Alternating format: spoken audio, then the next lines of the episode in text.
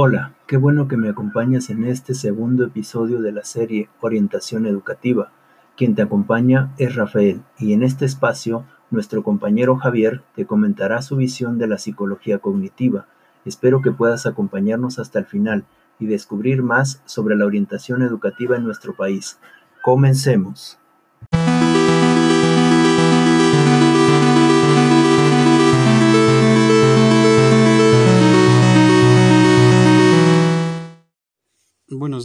Soy Javier Suárez Martínez, estudiante del sexto cuatrimestre de la licenciatura en Psicología en el YEDEP Campus Iztacamacitlán y les hablaré brevemente sobre la psicología cognitiva. Para empezar, ¿en qué consiste la psicología cognitiva? La psicología cognitiva es la vertiente de la psicología que se dedica al estudio de los procesos mentales, como lo son la percepción, la planificación o la extracción de inferencias, es decir, procesos que se han entendido como privados o fuera del alcance de los instrumentos de medición que se utilizan dentro de los estudios científicos.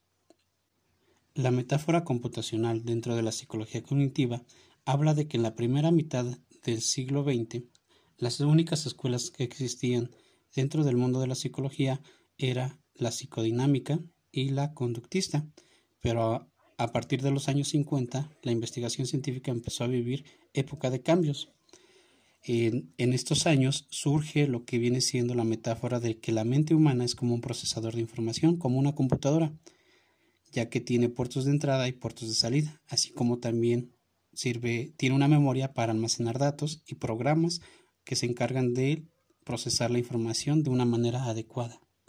Así es también como nace el modelo informático de los procesos mentales muy utilizado en la psicología actualmente.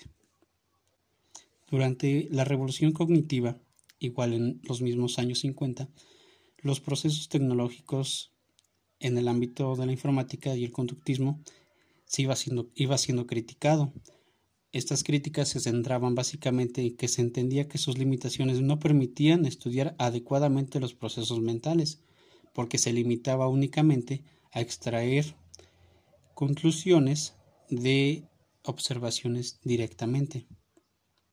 Es entonces cuando la iniciativa de antiguos seguidores de la psicología gestal, investigadores de la memoria y el aprendizaje interesados en lo cognitivo, como son Jerome Brunner y George Miller, encabezaron lo que vendría siendo la revolución cognitiva.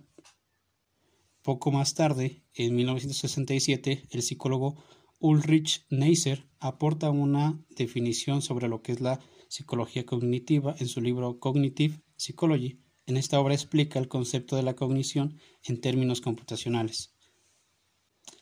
La metodología de la psicología cognitiva consistía en realizar suposiciones sobre el funcionamiento de los procesos mentales. Después de esto, se realizaban inferencias a partir de esas suposiciones y por último se ponía a prueba lo que se da por, supuesto mediante estudios científicos.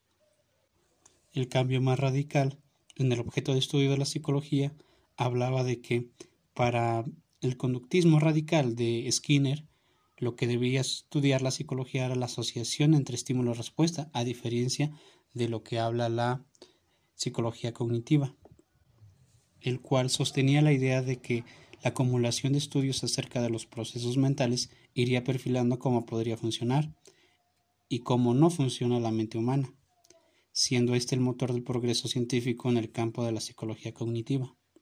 Así también han existido críticas por parte de psicólogos conductuales a, a, a la corriente cognitiva. El motivo principal es que confunden los conceptos que se suponen que deberían ayudar a entender el comportamiento con el objeto de estudio en sí. Por ejemplo, se llega a entender que la religiosidad como un conjunto de creencias que permanecen dentro de la persona y no como una disposición a reaccionar a ciertos modos ante ciertos estímulos, como lo dice la psicología conductista. Para finalizar, podemos mencionar que gracias a la psicología cognitiva ha ayudado a descubrimientos en el ámbito de las neurociencias, y a la mejora de las tecnologías que permiten escanear el cerebro para obtener imágenes sobre sus patrones de activación para averiguar extras acerca de lo que pasa dentro de la cabeza de los seres humanos. Sin embargo, no, no podemos decir que no existan críticas en la actualidad hacia esta corriente que vendría siendo lo cognitivo. Eso sería todo por mi parte. Muchas gracias.